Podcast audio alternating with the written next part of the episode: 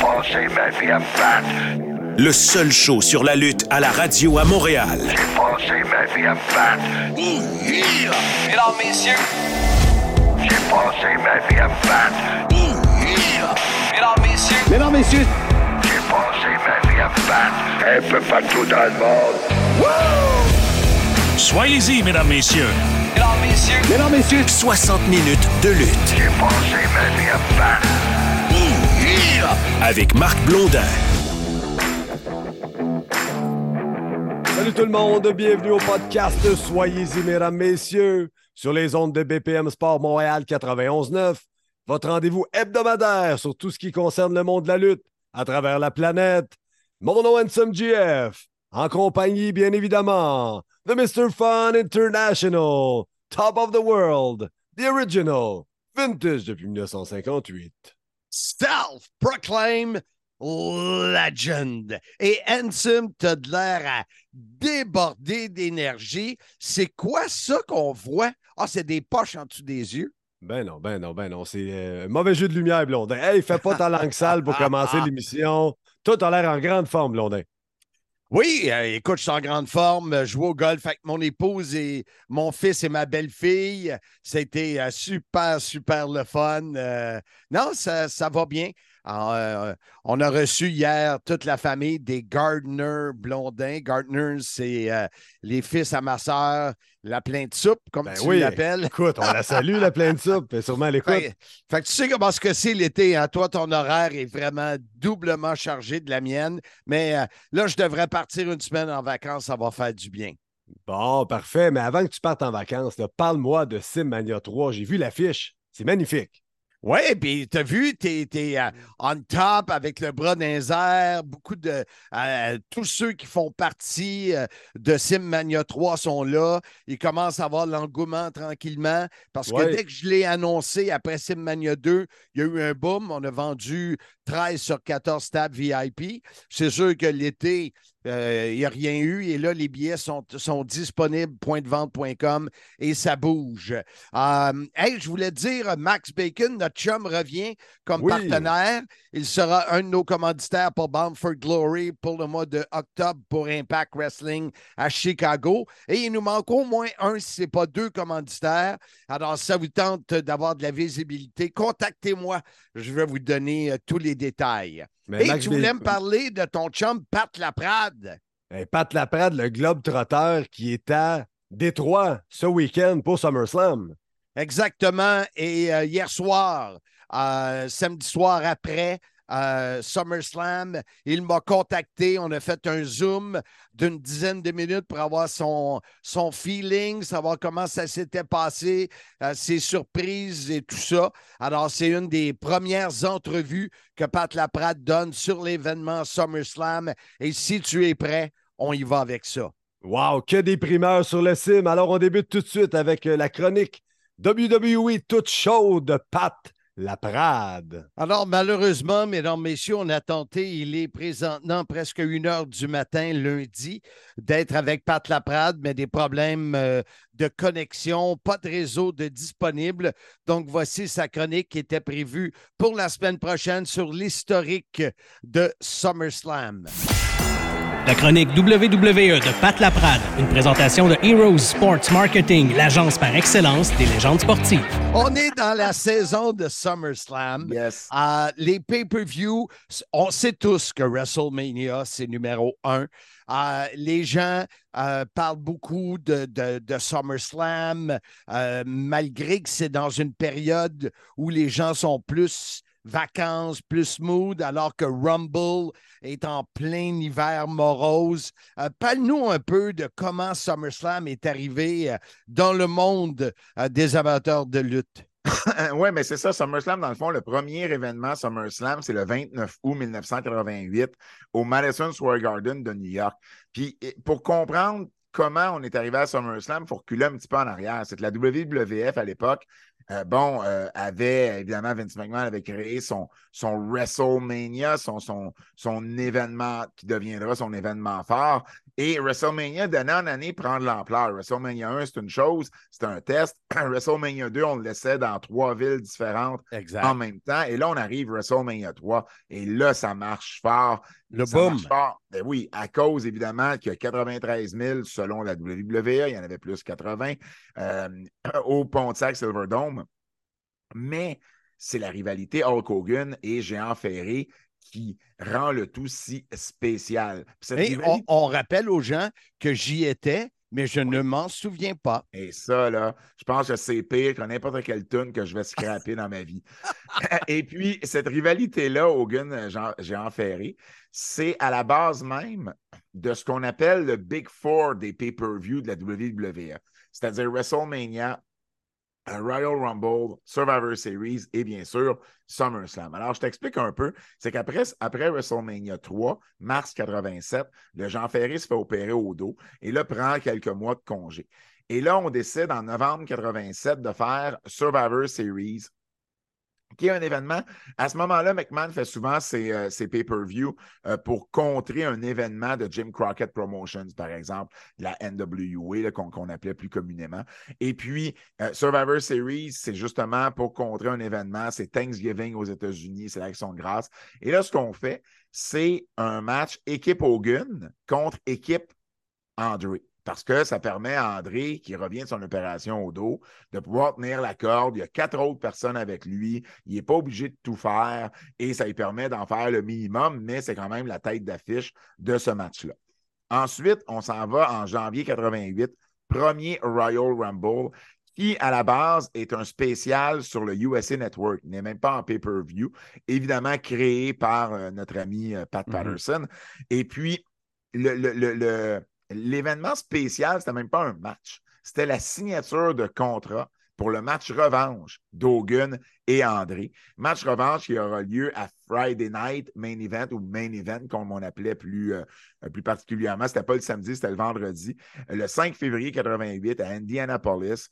Euh, le match qui a été vu par 33 millions de personnes, le match qui a été la plus haute cote d'écoute dans l'histoire de la, de la promotion. Et c'est le fameux match où André gagne le titre et le donne à Ted DiBiase pour ensuite que le président, entre guillemets, Jack Tony, Mhm. enlève le titre à DiBiase et le, le- le déclare vacant. WrestleMania J'y 4 étais aussi. Est-ce que tu t'en rappelles? Oui, ça, je Ah, m'en bon, souviens. au moins. Et puis, euh, arrive WrestleMania 4, il y a un tournoi pour déclarer un nouveau champion. Et comme on ne sait pas c'est quoi la finale parce que c'est un tournoi, le seul match qui attire vraiment, c'est un match de deuxième ronde et c'est Hogan contre André. C'est Hogan contre André à WrestleMania 4. Et par la suite, ben, on arrive à l'été 88 et on fait SummerSlam, le tout premier SummerSlam. Et à ce moment-là, le match qui attire, c'est encore la rivalité. C'est les Mega Powers, Hogan et Savage, qui étaient devenus champions, contre les Mega Bucks. Et les Mega Bucks, c'était André avec Ted DiBiase, accompagné de Virgil, accompagné de Bobby Heenan. Euh, Elisabeth était du côté des Babyface et l'arbitre spécial, Jesse Ventura. Donc, c'est vraiment cette rivalité-là qui a été le fondement de tous les prochains pay-per-view qui ont marqué l'histoire de la WWE depuis, euh, depuis plus de 30 ans, dont SummerSlam. Et là, SummerSlam, ben, c'est pas juste un match. On en fait vraiment un événement spécial. On en fait le WrestleMania de l'été. C'est souvent le, le surnom qu'il a reçu, euh, le WrestleMania de l'été. Et parmi les matchs du tout premier SummerSlam, Marc, les British Bulldogs contre les frères Rougeau, un des meilleurs matchs de l'histoire de SummerSlam, tout juste avant que la situation éclate dans la bagarre euh, entre Jacques et Dynamite Kid, où tu étais également. Où j'y étais et je m'en souviens. Ah, il y a également eu la fin du règne de Honky Tonk Man. On parle beaucoup euh, présentement du règne euh, de euh, Gunther, le règne de champion intercontinental. Le plus long règne de l'histoire, c'est Honky Tonk Man avec 454 jours. Mais ça a mis fin, son règne a pris fin à SummerSlam. Il devait affronter Brothers Beefcake. Dans les histoires, Ron Bass, Outlaw Ron Bass, avait blessé Brothers Beefcake, ce qui fait que on on envoie un adversaire surprise à Anki et c'est le Ultimate Warrior qui arrive en courant et qui bat Keith Tankman en 30 secondes ou à peu près pour devenir champion et mettre fin ainsi au règne euh, d'Anki Tankman. Et puis, il y avait également Dino Bravo, accompagné par French Martin. Évidemment. Contre, contre Don Morocco dans un match qui ne passera peut-être pas à l'histoire. Euh, donc, ça, c'est euh, ce qu'on retrouvait là, lors du tout premier SummerSlam. Ça s'est toujours déroulé en nous, SummerSlam, euh, Marc, sauf l'an dernier, sauf en 2022, qui s'est déroulé le 30 juillet. Par contre, on voit que SummerSlam est beaucoup plus proche du début du mois d'août maintenant qu'il pouvait l'être à une certaine époque, alors qu'on le retrouvait plus à la fin du mois d'août. Et en 2021, ben, on a débuté aussi à le faire dans des stades. C'est un peu la tendance à la WWE de faire ces gros événements dans des stades. Donc, à Las Vegas, au Allegiant Stadium, au Nissan Stadium à Nashville en 2022, 2023 au Ford Field à Détroit. C'est euh, trois fois au Madison Square Garden, quelques statistiques, le trois fois au Madison Square Garden, quatre fois au Barclays Center où j'ai assisté à, plusieurs euh, reprises à SummerSlam là-bas. Six fois. Souviens? Je m'en souviens. Six fois au Staples Center, qui est maintenant le crypto.com à LA. Deux fois à Toronto, j'y étais les deux fois, 2004-2019. Et 92, comment ne pas se rappeler du Wembley Stadium, euh, l'une des plus grosses assistances de l'histoire de la lutte, où on a vu encore à ce jour le meilleur match de l'histoire de SummerSlam, Bret Hart contre Davey Boy Smith. Et on en parle beaucoup parce que euh, All Elite euh, sera à Wembley. Alors, ça leur a amené beaucoup de, souvenirs. J'ai une question pour toi, euh, Pat. les quatre grands pay-per-view, tu les appelles les Big Four, c'est ça? Oui. Le Big Four. La recette pour faire que ça s'essouffle pas, c'est quoi?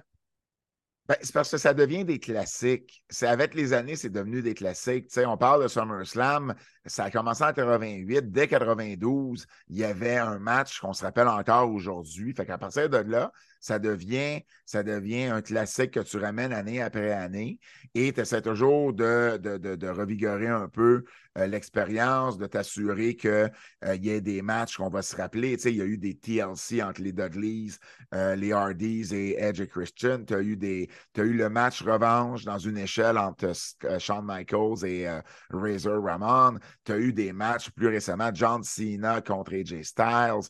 tu sais, tu as eu des matchs qui ont marqué l'imaginaire des gens à SummerSlam. C'est un peu la même chose, WrestleMania, ça va de soi. Et, Royal Rumble, ben, c'est surtout le concept qui attire autant. C'est le concept. C'est pour ça, des fois, il y a des gens C'est l'espérance des surprises. oui, eh, mais les gens vont, des fois, il y a certains experts qui vont dire Royal Rumble, c'est le deuxième pay-per-view en importance à la WWE parce que justement, le concept attire énormément. Euh, mais de mon côté, le WrestleMania de l'été, j'ai toujours trouvé que c'était lui le deuxième, justement parce qu'il y a le, l'aura d'un WrestleMania, euh, mais euh, quelques mois plus tard, en plein été, surtout maintenant dans des stades comme ça. Donc, c'est, c'est ce qui fait, je crois. Survivor Series, tu vois, c'est peut-être le seul des quatre qui, à un moment donné, s'est essoufflé un peu, puis là, on est en train de le rattraper. On est en train de, de, sauver, le Survivor Series. Euh, mais pendant quelques années, là, ça, a pris, euh, ça a pris une petite, une, petite débarque. Donc, mais SummerSlam, Royal Rumble, puis WrestleMania, ça a toujours été là depuis, euh, depuis la, la, fin des années 80. En terminant, as-tu le goût de chanter un petit peu? Ça va aller, Marc si jamais tu vois tes pneus d'auto avec moins d'air dedans, pose-toi pas de questions. au, moins, on l'a enregistré. Vous l'avez enregistré. Oui. Pat Laprade, merci beaucoup. Bonne semaine. À la prochaine. la prochaine fois, Marc, euh, me voilà. Ah, je serai là. Non, je te coupe, je te coupe, je te coupe. La chronique WWE de Pat Laprade, une présentation de Heroes Sports Marketing, l'agence par excellence des légendes sportives.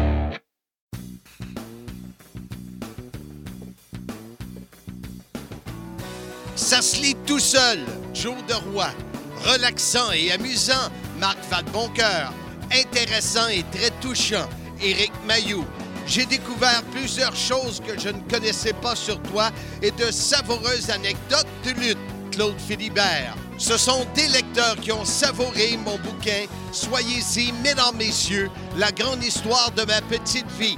24,95, commande ta copie maintenant. Ici Michel Le Tourneur. Vous écoutez mon ami Marc Blondin au BPM Sport 91.9. On est de retour au podcast Soyez-y, mesdames, messieurs. Marc, le prochain bloc, je l'ai dit souvent, deux chroniqueurs qui suivent, mais qui sont tout aussi pertinents l'un que l'autre. On a Jean-François Kelly qui va être là. Oui, et Jean-François, c'est drôle parce que j'ai vu un statut euh, Facebook passer la semaine dernière. Euh, Est-ce que tu connais Christiane? Bien, certainement, une légende de la lutte québécoise. C'est ça. Elle, elle s'est autoproclamée la légende vivante. Alors, moi, j'ai tout de suite écrit donc Kelly est un imposteur. Fait que c'est drôle, euh, on en, on en discute un peu. Mais aussi, euh, Jean-François Kelly voulait donner un peu à, à nos auditeurs euh, le feeling. C'est quoi un feeling d'assister à un événement de lutte live, mais dans un gros stade? Alors, euh, il nous parle de ça. Et bien sûr, ton ami Drenuc. Il manquait d'air. Il manquait Ah d'air. Comment ça? Renuc. Toi, toi, t'as manqué d'air, mais c'est à ta naissance. Eh, bah boy. Je pourrais te retourner le compliment, Marc. Mais je l'ai dit le premier. Langue Moi, j'en ai, sale. moi, j'en ai plus d'air. C'est pour ça que j'ai l'air d'une montgolfière. Oh, hey, c'est bien dit. Il s'autoplante. Ça, j'aime ça. Là, tu parles. Ouais, écoute, Drenux, cette semaine, euh, comme à chaque semaine, nous donne les détails des événements locaux, des événements indie au Québec. Et euh, euh, l'été tire à sa fin. Donc, de plus en plus, les fédérations québécoises reviennent et commencent à nous donner les dates de leurs événements réguliers. Alors, Kelly et Dre sont là, comme à chaque semaine. Alors, sans plus tarder, on débute ce bloc chroniqueur avec Renuc. Encore une fois, cette semaine, on retrouve le mouton noir de la lutte québécoise. Son vrai nom est André Terrien, son faux nom est Drénuc. Comment vas-tu, jeune homme? Ah, je vais super bien, surtout avec mes, euh, mes, mes filles, là, ce qu'on m'appelle Dr. Doolittle. C'est vrai, en plus, t'en as des surnoms. C'est quoi l'autre que tu m'as dit euh, sur euh, Facebook? Tu m'as écrit que tu avais un nouveau surnom. Je m'en Des fois, souviens on pas. m'appelle l'intimidateur de la lutte, mais euh, ça, c'est pour ceux qui ne m'aiment pas. Ouais, c'est ça. Et il y en a beaucoup qui t'aiment pas. Ouais. André, le 11 août prochain, la IWS fait un gala de lutte, pas de ring. Oui, euh, exactement, Marc, au 2440 rue Saint-Denis, au Turbo House. Donc, euh, la IWS va présenter leur deuxième événement, qui n'a pas d'arène, où les lutteurs et lutteuses vont euh, au moins se protéger sur des tatamis par terre, mais tout est légal. Donc, euh, nous, on fait un cercle autour d'eux. La dernière fois, leur premier événement, on, était autour de 70. Puis euh, en plus, avec les festivals Juste pour rire, mais il y avait eu des touristes qui sont venus faire leur curieux. Puis c'est pas si cher, c'est un, gros 5 pour avoir du fun entre amis. Est-ce qu'ils font ça parce qu'il n'y a pas de place, mettre un ring dans ce place-là? Euh, oui, mais en même temps, c'est un autre concept que j'ai déjà vu autrefois euh, dans certains bars, euh, disons à New York, où des lutteurs populaires comme Zack Sabre Jr. a déjà fait un match dans un bar où, en bon français, c'était le free-for-all, sauf que la bière ne volait pas puis il n'y avait pas de sang. Mais je veux dire, c'était une bonne bataille dure, comme qui serait à l'exté- à l'extérieur de l'arène. Ouais. Spécial. Dis-moi pas ce que j'en pense. Toujours le 11 août, euh, AWE au Saguenay, eux autres, ça va bien. Eux autres font ça dans un ring. Oui, oui, oui. Euh, la AWE retourne à leur local euh, de prédilection à, Chicoutimi-Nord pour présenter la nouvelle saison et le, titre de l'événement s'appelle Summer Bash. Donc, jusqu'ici, euh, ils mettent toujours le gros paquet, la AWE, pour leur nouvelle saison. Il n'y a pas de match sorti jusqu'ici, mais si tu suis la page Lutte AWE, toutes les informations sont là, Marc. Maintenant, le dimanche le 12, euh, ah non, c'est le 11, c'est un vendredi. Le 11, samedi le 12. C'est ça, c'est ça. Il y a euh, notre ami euh, Belmar qui fait de quoi à la chute avec la lutte laurentienne. Exactement. Et eux aussi ils recommencent avec leur nouvelle saison. Ça retourne au centre euh, communautaire Chevalier de Colomb euh, ou quelque chose du genre à la chute. Donc, euh, jusqu'ici, euh, les combats qui sont, euh, sont prévus à la carte, c'est le champion de lutte Laurentide, Brad Alexis, qui va défendre contre un adversaire mystère. Et aussi, pour avoir l'aspirant numéro un, il y a un combat à six lutteurs. Il y a Kevin Gray, il y a Chester Stone que je peux nommer entre les deux. Les quatre autres, les, les noms sont à venir euh, d'ici cette. Et finalement, toujours samedi le 12, Summer Heat de la NSPW. Oui, puis euh, Summer Heat, je pense que la NSPW ont choisi ce nom-là dû à leur euh, plus dernier, leur plus récent gala, qui était Thursday Night Wrestling. Euh, j'ai assisté, Marc, et je pense que j'ai perdu peut-être 10 livres de sueur tellement qu'il faisait chaud. Ben oui, tu avais marqué ça, que c'était un sauna. J'ai vu ça sur les réseaux sociaux. Ah, tu faisais juste rentrer, puis euh, tu, tu commençais à suer, même pas eu le temps d'applaudir. Mais euh, on a eu du fun. Mais la question, là, est-ce que tu me dis ça en voulant insinuer que je devrais y aller une fois par semaine pour perdre 10 livres à chaque semaine? Ben, principalement l'été, l'hiver, euh, ils mettent le chauffage, mais l'été, c'est tout autre chose. Mais c'est comme le centre NDR avant à la NCW. C'était un sauna l'été, et c'est une des raisons pour qu'il n'y a pas de gala l'été et on vise les campings. OK, ben je pensais que tu me traitais de gros. Non, non, non, non. Juste euh, Je suis- enfant comme moi. Je suis différent. Oui, mais on aime la bière, hein? Oui, exactement. André, en terminant le 24 septembre, dimanche, euh, c'est Simmania 3 à la microbrasserie L'Entêté de Mirabel. Les billets sont en vente sur lepointdevente.com. Parle-moi un combat que tu as hâte de voir dans les six combats présentés. Euh, c'est le combat avec l'homme le plus fort du monde parce que il y a tout un défi euh, face à lui. Il va avoir trois adversaires mystères. Euh, on ne connaît pas le poids, on ne connaît pas la grandeur. Euh, on ne sait pas c'est qui, donc ça va être une surprise pour lui. Mais comme j'ai dit, ça va être tout un défi, mais il est prêt à les relever, l'homme le plus fort du monde. Je crois qu'il va pouvoir même passer à travers les trois. On parle bien sûr de Max Lemire que j'aurai en entrevue dans quelques minutes sur le CIM. Merci beaucoup. Drénuc, André Terrien, bonne semaine et on se reparle la semaine prochaine, si Dieu le veut. Bien en Oui, toi, Marc. Bye bye. Celui qu'on surnommait Oui. la légende vivante, OK, parce que tu as vu un statut à- concernant Christiane, toi. Hein? exactement. Et j'ai même écrit que tu étais un imposteur.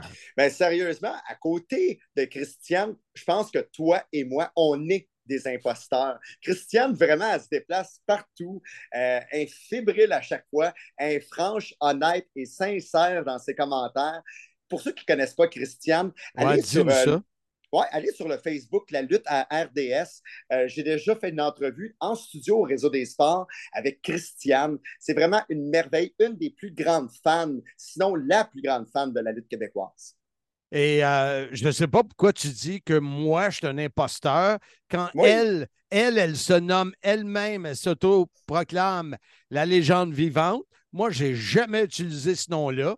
C'est vrai, tu l'utilises, Toi, tu l'utilises en anglais, de mais je ne dis pas euh, Living Legend. C'est pas pareil. Je dois te donner ça. Mais pour de vrai, là, euh, si euh, Christiane veut mon titre, j'y donne parce qu'elle le mérite. Moi, l'autre fois, j'ai euh, quelqu'un me parlait de toi. Souvent, Kelly est dans sa bulle, la Kelly Bubble. C'est très bon, ça. Tout est relié au Kelly Bubble euh, Ouais, avec moi, ouais, finalement. Ouais, c'est ça.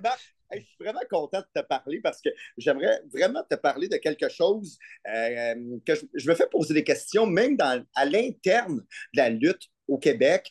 Euh, Il y, a des- il y a des personnes qui me posent des questions parce que c'est pas donné à toutes les bourses d'aller voir des spectacles comme la WWE, la All Elite Wrestling. Euh, c'est des grandes sorties, des grandes sorties qui coûtent habituellement cher si on compte le billet, si on compte euh, les gardiennes pour ceux qui ont besoin de gardiennes d'enfants, euh, ceux qui ont besoin de, de casser la croûte directement dans des amphithéâtres, ça peut coûter cher. Donc, c'est pas pour tout le monde. Attends un peu, là. Oublie pas le stationnement, oublie pas le Ouais. T-shirt. Exact, c'est ça. Donc, il y a plusieurs choses reliées à un spectacle de lutte. Donc, il y a plusieurs personnes, même ceux, des personnes du milieu, qui ne savent pas comment ça marche quand on va voir la WWE, quand on va voir la All Elite Wrestling et quand on va voir aussi la lutte québécoise. Euh, c'est très important d'informer les gens à propos de ça. La semaine passée, tu es allé aux États-Unis. Ouais. tu es allé à Albanie voir la All Elite. Et Ouais. euh, dis-moi donc, mettons, là, euh, WWE vient à Laval. Ouais. Ils vont à Québec aussi, bien sûr. Mais si- tu avais à comparer euh, toute la question coût entre, mettons, All Elite à Albany et WWE à Laval, euh, à part, bien sûr, le, le gaz. Oui, tout à fait, mais là, aussi, on voyage électrique, c'est pas mal moins cher.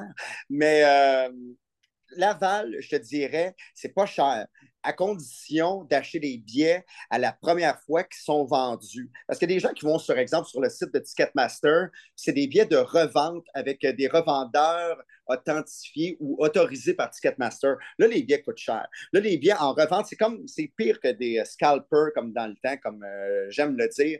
Euh, Ticketmaster a des très, très gros, euh, un très gros pourcentage. Donc, il faut vraiment avoir nos billets à la première fois qu'ils sont vendus au coût réel que la All Elite Wrestling et la WWE veut vendre ses billets. Bien Et qui, sûr. qui, qui vend ces billets-là? C'est l'amphithéâtre? Ah, avant, avant que tu les achètes de Ticketmaster, tu les achètes de qui?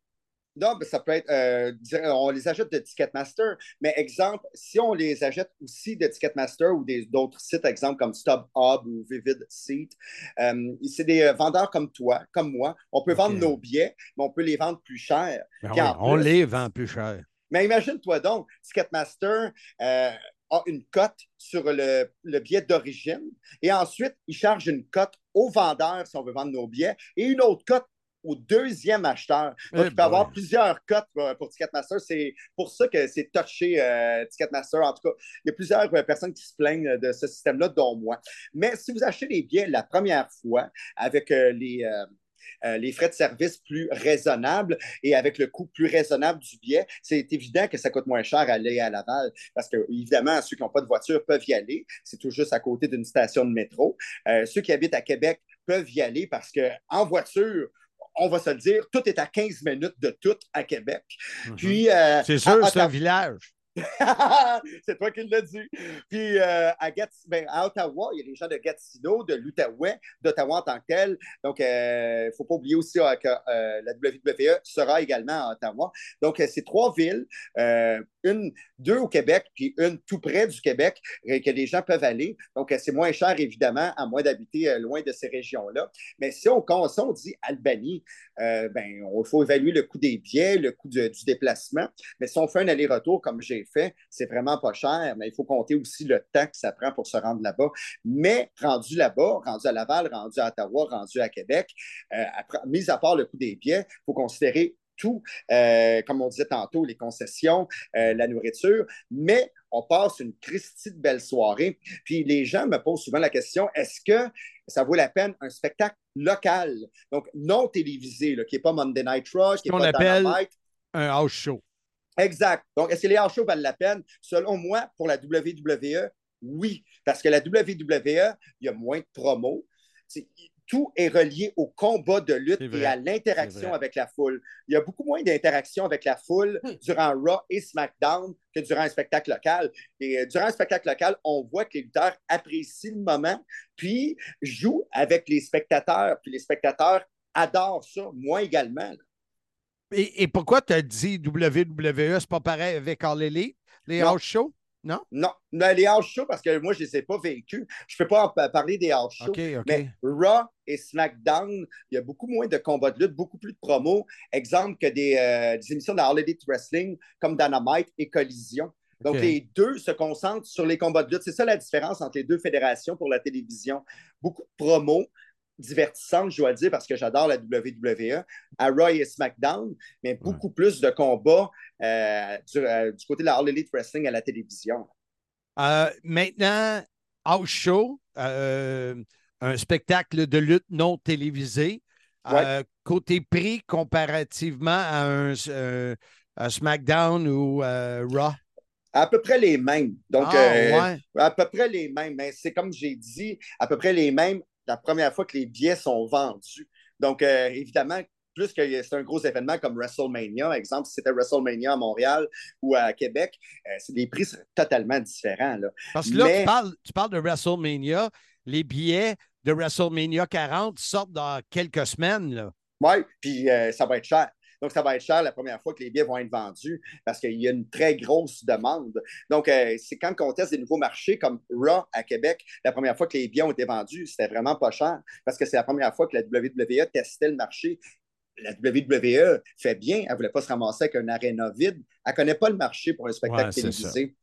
Donc, euh, la WWE a bien fait, a réduit les, pas réduit les coûts, mais a mis les coûts dans la moyenne. Peut-être que la ça. prochaine fois, vu que ça s'est bien vendu, les coûts vont augmenter. Écoute, ce fut très intéressant, mon cher Jean-François. On n'a pas vu le temps passer. Mais, Déjà euh, fini? merci- Oui, déjà fini. Et euh, au plaisir, écoute, euh, la semaine prochaine, tu vas sortir un autre lapin de ton chapeau et Oui. ça sera un sujet qui sera sûrement très intéressant. Un sujet que je vais te dire à la dernière minute, mon Marc. Alors, comme tu fais toujours. Et euh, j'espère que tu prépares ton voyage pour Wembley. Ah oui, ben écoute, les valises sont prêtes, il me manque juste ton chèque pour que je puisse me payer l'avion. Il est dans la malle. Salut! Salut! Ici, PCO, the French Canadian Frankenstein. Vous écoutez, soyez-y, mesdames, messieurs, avec Marc Blondin et Hanson GF. It's alive!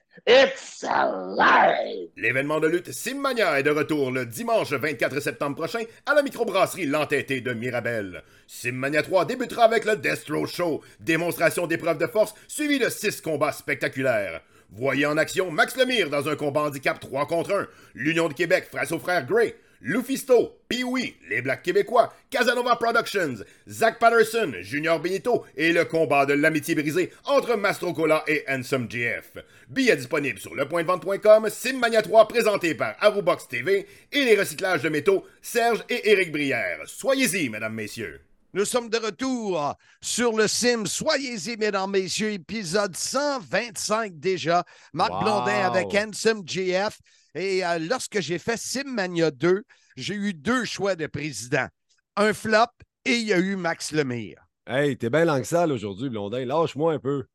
Mais euh, c'est vrai pareil que quand Max Lemire est sorti, euh, vous avez tous les deux la même shape. là. On- lui, il n'a pas la même coupe de cheveux, là, mais le monde a fait Wow!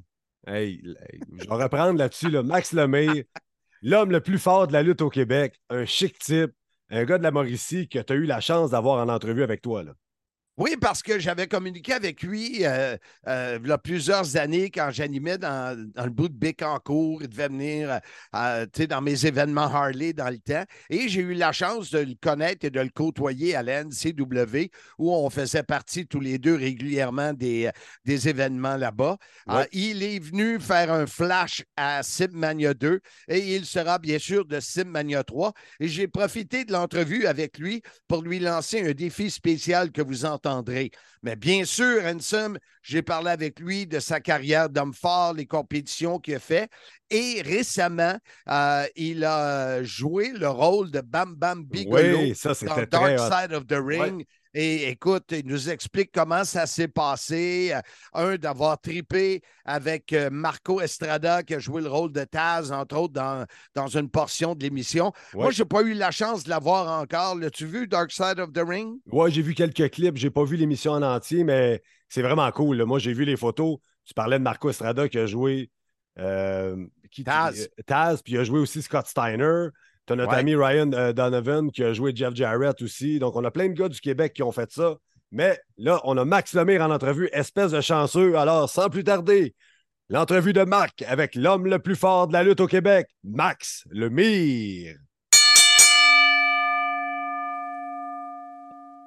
Notre invité sur le podcast, soyez-y, mesdames, messieurs, nul autre que Max Lemire, l'homme le plus fort au monde. Comment ça va, Max?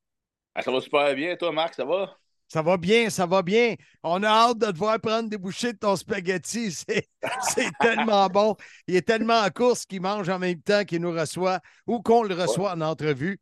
Max, on voulait te parler pour trois sujets. Euh, on est content que tu nous donnes quelques minutes.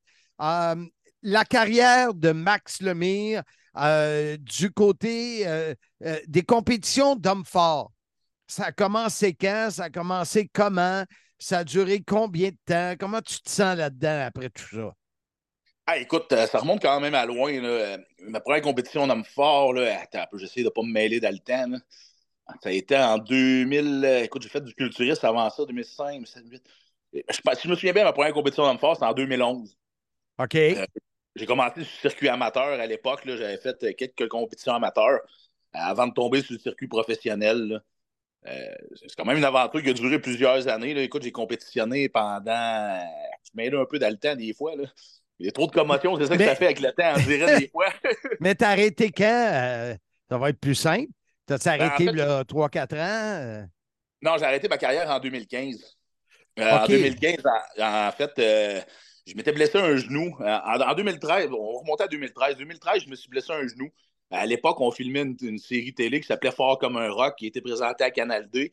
Euh, j'ai voulu terminer la saison pareil, même si j'étais blessé, un peu à cause du projet TV. J'ai continué à compétitionner sur mon genou qui était blessé. Euh, ce qui a fait c'est que mon genou a usé prématurément, mes tendons sont un peu maganés. La saison d'après, euh, pendant une compétition, en faisant juste un exercice qu'on poussait de quoi à bout de bras, en donnant un coup avec mes jambes, j'ai senti un gros pincement dans le genou. Euh, j'ai pas terminé la compétition parce que j'étais plus capable de marcher sur ma jambe. Et la semaine d'après ça, j'allais à la lutte. Ça faisait des années que j'avais pas fait de lutte. J'allais lutter parce qu'à l'époque, euh, un de mes amis avait repris la FCL à Shawinigan. Fait que je devais faire une apparition d'un soir. Puis malheureusement, euh, en faisant une prise, mon, ma, rotule puis mon quadriceps a déchiré. Euh, je suis ramassé d'urgence à l'hôpital. fait qu'ils m'ont opéré le lendemain. Puis là, c'était fini après, quoi? Ben, c'était fini. Mais honnêtement, ma carrière d'homme fort était pas mal à la fin. On dirait que j'avais commencé à perdre le feu sacré. Puis euh, deux, trois semaines avant que j'ai eu mon accident, j'avais discuté avec ma conjointe pour lui dire que l'année d'après, je referais une ou deux compés, puis que je prendrais ma retraite, que je passerais à d'autres choses.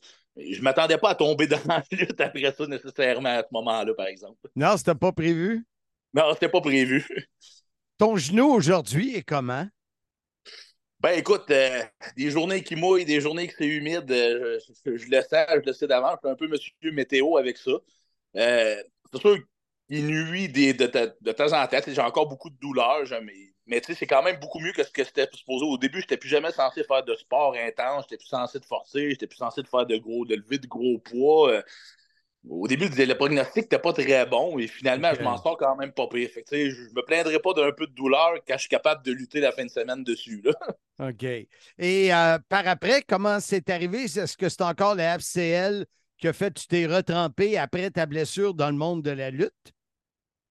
Ben, honnêtement, quand j'ai eu ma blessure, c'était une apparition d'un soir que je faisais à la lutte. Ouais. Euh, comme je te dis, je me suis fait opérer d'urgence le lendemain. Les, les deux premières semaines, j'étais dépressif au bout de coucher dans le divan. Je pouvais pas me lever, je pouvais pas rien faire. Et j'ai été un bon deux semaines, euh, excuse le terme, mais j'avais la tête dans le péteux pas mal. Euh, après ça, je me suis, un matin, je me suis dit non, non, c'est pas vrai que je vais rester des, des- à, À à rien tutoyer faire, sort, à me dire que ça va pas bien. Je vais me trouver un objectif, puis on va retourner faire quelque chose. Puis c'est là que j'ai eu le déclic. J'ai dit, Caroline, pourquoi pas retourner faire de la lutte? Fait que, tu sais, mon objectif, tout le long de ma réhabilitation, tout le long de ma. de- j'essayais de recommencer à marcher, que j'ai recommencé à m'entraîner. et Mon objectif que j'avais en tête, c'était de remettre les pieds d'un ring. Et euh, ça fait combien d'années là, que tu. euh, Je sais que tu as arrêté à un moment donné pour une autre blessure.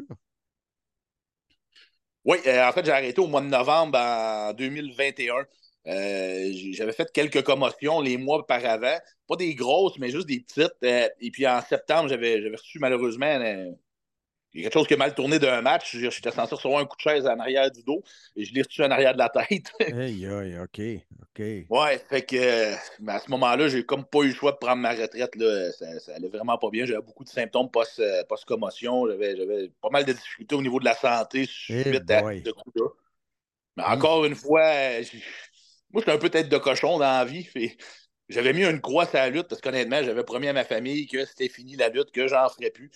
Euh, sauf que j'ai passé des mois à faire des exercices de réhabilitation justement pour essayer de retrouver la proprioception, tous des exercices relatifs pour guérir des commotions.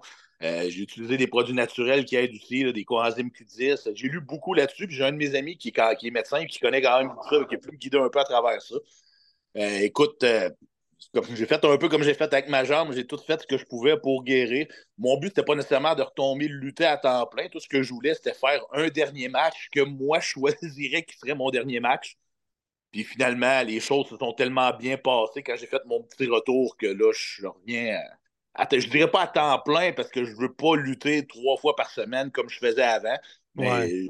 pratiquement aux deux, trois semaines, là, durant la prochaine année, si tout va bien, on touche du bois, mais on devrait me voir des rings un peu partout au Québec. Oui, on va en parler parce que tu es sur euh, Simmania 3. Mais euh, avant de parler de Simmania 3, tu as vécu une expérience unique récemment.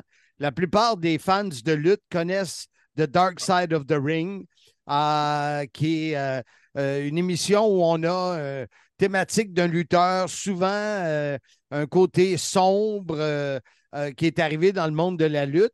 Et euh, toi, tu as personnifié Bam Bam Bigolo. Oui. Comment c'est arrivé d'abord euh, l'opportunité? Et en fait, c'est une.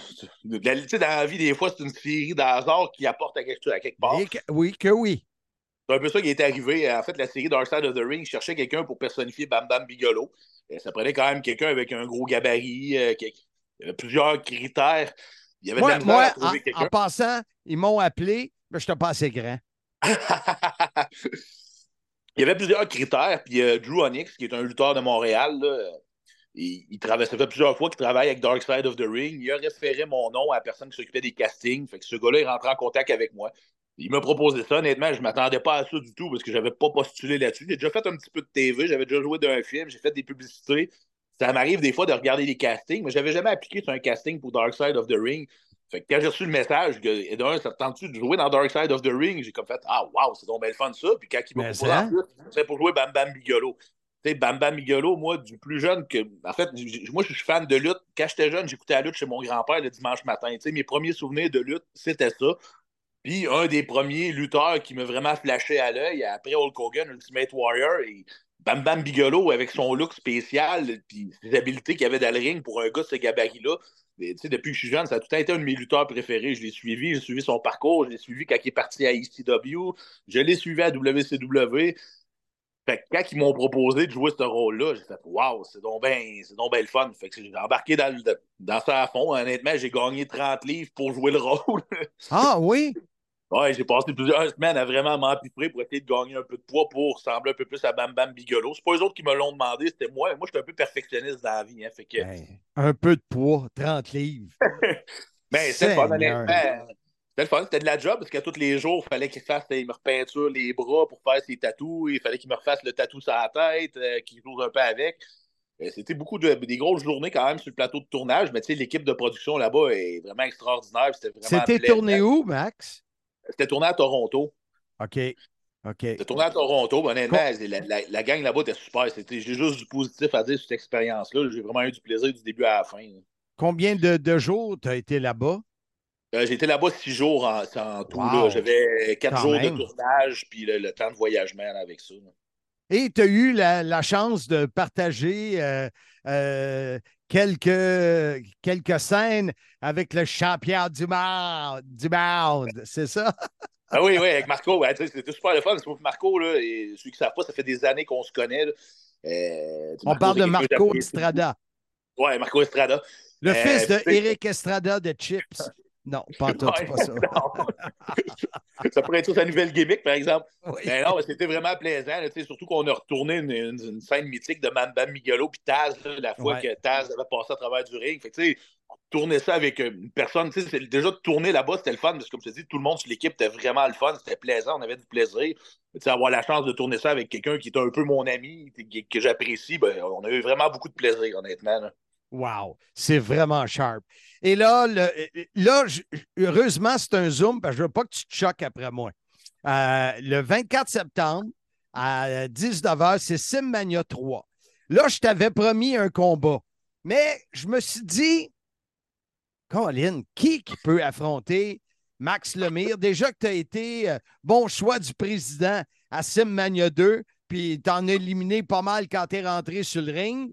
Euh, remarque que j'avais mis un petit vin comme quoi tu gagnerais la Coupe Sim. J'ai perdu le petit vin. Écoute, je ne suis pas choqué, là, mais il va falloir que tu performes Mania 3 parce que je t'annonce, Maxime, que tu seras dans un combat handicap. OK? Puis quand je parle handicap, je ne parle pas de tes commotions cérébrales. Tu affronteras pas un, pas deux, trois lutteurs. Exactement. J'aime la face que tu viens de faire. Alors, il y en a un qui va rentrer. Euh, je pense que tu vas avoir à peu près deux minutes avec pour t'amuser. Il y en a un deuxième qui va rentrer et il va en avoir un troisième. Alors, ça va être un événement vraiment spectaculaire. Je te vois manger des pâtes. Tu me dis que tu as pris 30 livres. Tu me dis qu'il faut que tu touches du bois. Arrange-toi que ça aille bien, mon chum. J'ai bien hâte de te voir à Simmania 3, le combat handicap. Max Lemire face à pas un, pas deux, mais bien trois adversaires. Que J'espère Ah, que écoute, être correct. Écoute, moi, je dis jamais non à un défi, Marc. que, juste pour te dire, il y a deux semaines, ça fait sept ans que je que j'avais pas tiré de camion comme on faisait des hommes forts. puis Oui, j'ai vu ça. lancé le défi d'aller tirer un camion, j'y ai été, puis j'ai réussi. Fait que si tu Wow. me donnes le défi, trois personnes, ben, je vais être là Simmania, puis il y a des bonnes chances que je réussisse ton défi, Marc. Bon, ben écoute, je suis vraiment content de t'avoir reçu euh, sur BPM Sport 91.9, sur bien sûr le podcast qui est diffusé sur toutes les plateformes. C'est un plaisir de t'avoir reçu et au plaisir de te voir le 24 septembre. Soyez-y, mesdames, messieurs, mon Bam Bam Lemire. Ah, je, je vais être là, mesdames, messieurs. Salut, Max. Salut, Marc. La prédiction d'Ensum JF vous est présentée par Maxime Bacon, votre courtier immobilier résidentiel Remax Signature sur la rive sud de Montréal. Pour que votre transaction immobilière n'ait pas mauvais goût, ajoutez-y du bacon. 514-260-9415. Alors, ce nouveau segment, euh, commandité par Max Bacon, où on met Handsome GF sur le spot, sur le grill, sur le barbecue. Fais-nous une prédiction. On a enregistré avant SummerSlam. Donc, choisis-moi un combat de SummerSlam. Écoute, Marc, je vais prendre le combat pour le championnat du monde de WWE détenu par Seth freaking Rollins contre Finn Balor. Ceux qui ont suivi Raw dans les dernières semaines, beaucoup d'histoires avec le clan de Finn Balor, le Judgment Day.